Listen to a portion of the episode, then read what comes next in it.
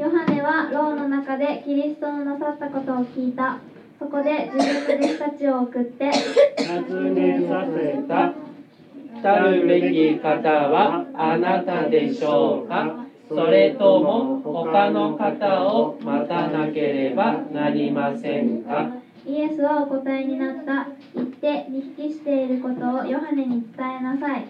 目の見えない人は見え足の不自由な人は歩き重い皮膚病を患っている人は清くなり耳の聞こえない人は聞こえ死者は生き返り貧しい人は福音を告げ知らされている。一緒に私につまずかない人は幸いである。先生のお話をお聞きしましょう。皆さんおはようございます。おはようございますはい、1月の最後の日曜日になりました。今年も日曜日はこれで4回目になります。あとちょっとで1月終わるな終わりますね。うん早いですね。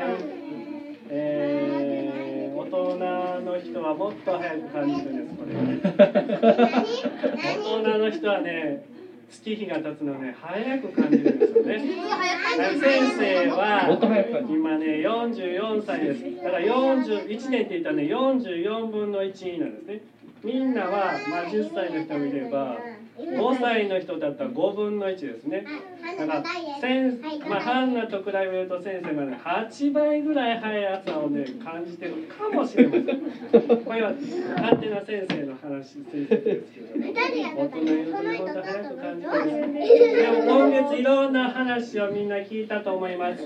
先週の話覚えてますか？先週は？来てない人には教えてあげましょう。10先生も来てませんか？12弟子のお話だったと思います。イエス様には12人のお弟子さんがいました。本当はねもっとね他にいろんなねお弟子さんいたんだけども特別に12人のお弟子さんを選びました。お弟子さんってどんな人？先生の代わりにものを教えたりする人ですね。その時はイエス様の代わりに神様のお話をしたりはいハンナさんよく聞いてね。病気の人を治したりそういうことをしてました。でもイエス様の他にお弟子さんを持ってきた人がもう一人います。今日の出てくるもう一人の主人バプテスマのヨハネって聞いたことありますか？ヨハネって聞いたことある？ヨハネっていう人は聖書にねまあね、まあ、2人ねみんなよく知ってる人がいると思う。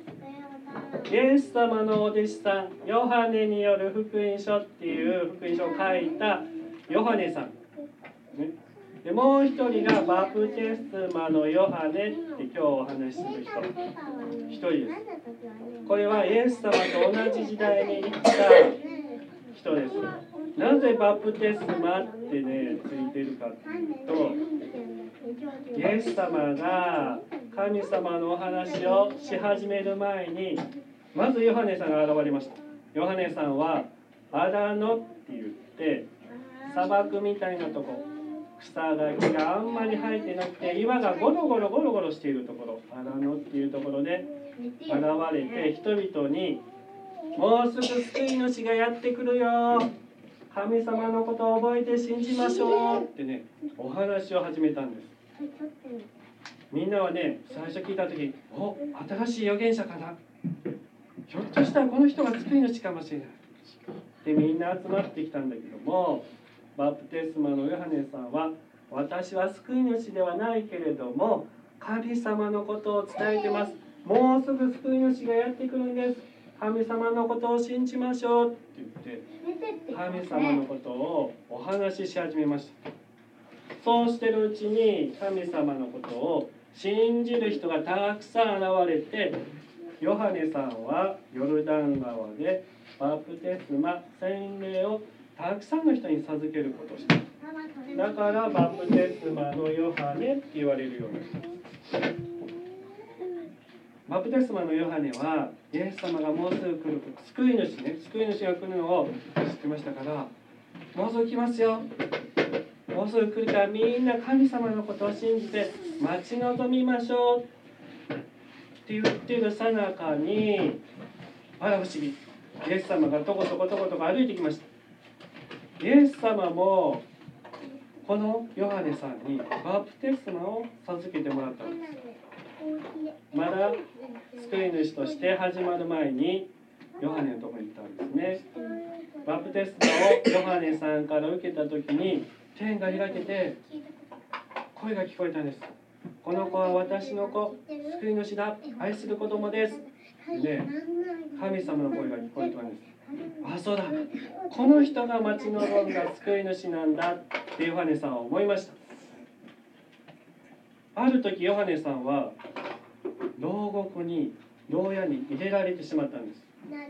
なんで？かな？その時の王様ヘロデ王が悪いことしてたんです。その王様に向かって「あなたは神様に悪いことをしてます」ってね言っちゃったんですね言ったもんだからヘロデ王はカンカンに怒ってヨハネさんを捕まえて牢屋に入れてしまいました。当たり前だけども悪いことをしていたら誰かに「あなたは悪いですよ」と言ってもらえるのはそれはまた素晴らしいことですね。誰もねヘロデ王が怖くて誰も言わなかった。でもヨハネは神様のことをしっかりと信じてたから言ったんです。でも、ね、やっぱり牢屋に入れられちゃったんですでその時にお弟子さんがやってきました。バプテスマのヨハネにもお弟子さんがいましたから心配になって牢屋にやってきたんですヨハネさん大丈夫ですか？元気ですか？その時ヨハネはイエス様がもうすでに神様イエスの話をしてたのでイエス様ってどんな人ですか？って聞いたんです。イエス様はね病気の人を治したり神様のお話をしたり奇跡を起こしたりいろんなことしてますよ。うーん。ってねちょっとヨハネさんね考え込んじゃった。ヨハネさんが救い主はこんな人だって思ってたのは悪いことしている人が「あなたはダメですよ」って言われたり神様のことを信じている人が「素晴らしいですね。救いに来ましたよ」って言ってくれるのが救い主、まあ、今で言うとスーパーヒーローですね。正義の味方だと思ってたんです。でもイエス様のお話を聞くとそうではない。だって救い主だったら私牢屋にいるのにどうして救ってくれないんだろうってねヨハネさんはね思っちゃったんですね。救い主だったらどうして私を牢屋から助けてくれないんだろうか。そこでお弟子さんに言ったんです。イエス様の様子をちょっと見てきてくれ。見ていったらこう聞いてほしい。あなたは本当に救い主ですか？はいわかりました。お弟子さんたちはイエス様のところ行きました。イエス様に聞いたんです。イエス様あなたは聖書で言っている救い主な救い主なんでしょうか？イエス様はにっこり笑ってこう言ったんですね。私のしていること話していることをしっかり聞いてヨセフにヨハネにごめんなさいヨハネに伝えなさい。しっかり伝えるんだよ。そうすればヨハネはねきっと分かってくれる。理解できます。私はどんなことしてますか？いろんなことしてました。はい。目が見えない人が見えるようになりました。足が不自由な人が歩けるようになりましたそして重い病気になっている人が治りました。ね、なんと死んでいる人が生き返りました。奇跡ですね。5番目。この素晴らしい神様のお知らせをみんなに伝えています。福音って言います。福音をみんなに伝えています。どうぞこのことをヨハネに伝えてくださいヨハネはねそのことを聞いてねびっくりしたんです。あこれは旧約聖書に書いてる。はいはいはいよ旧約聖書に書いてある御言葉と同じことだ。イザヤ書っていうところに同じ言葉が書いてました。御言葉が。お予言通りだ。本当だ。救い主は本当にイエス様のことだった。ねヨハネは確信してほっとしました。ああ神様ありがとうございます。私が待ち望んでいた救い主イエス様が来てくださいました。ありがとう。安心しました。イエス様はこのヨハネのことをこんな風にも言っています。この人は偉大な預言者でそれ以上な人だ。この生まれたの中で一番素晴らしい人だ。エリアみたいな人だ。ってねすごいね絶賛したんですね。でもそんなそこまでイエス様が褒めちぎった人ですがあ救い主イエス様本当に救い主なんだろうか。でねやっぱしね牢屋に入れられるとね心がちょっとね弱くなりますね。私たちも困難とか寂しいとか苦しいことがやってくる時にあ神様って本当にいるんだろうか。イエス様本当に助けてくれるんだろうかってね思ってしまうことがあるかもしれません。これほどイエス様が褒め絶賛した褒め愛しきったヨハネですらそう思ったんだから仕方がありませんがでも皆さん聖書はちゃんと皆さんを助けて導いてくださいます。聖書には誠のことが書いています。寂しくなった時苦しくなった時どうぞ聖書を開いて神様は私のことをどんな風に助けて導いてくれるかな。イエス様は本当に救ってくださるんだなっていうことが聖書に書いてますからぜひ聖書を読んでほしいなと思います。またお祈りもしてほしいです。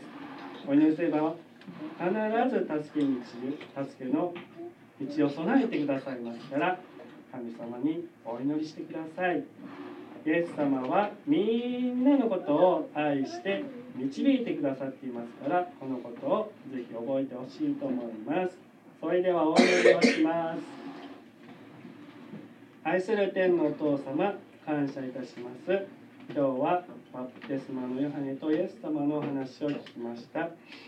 本当にイエス様神様がいるのかなと思う時があるかもしれませんけれどもお祈りをして聖書を読んで本当に神様が私たち一人一人を愛してくださって導いてくださっていることを思い出すことができますようにイエス様が私たちを罪から救ってくださる救い主であることを覚えることができますように助け導いてください。新しい1週間も神様それぞれのところで元気に過ごすことができますようにお願いします。この時を感謝しこのお祈りをイエス様のお名前によってお捧げいたします。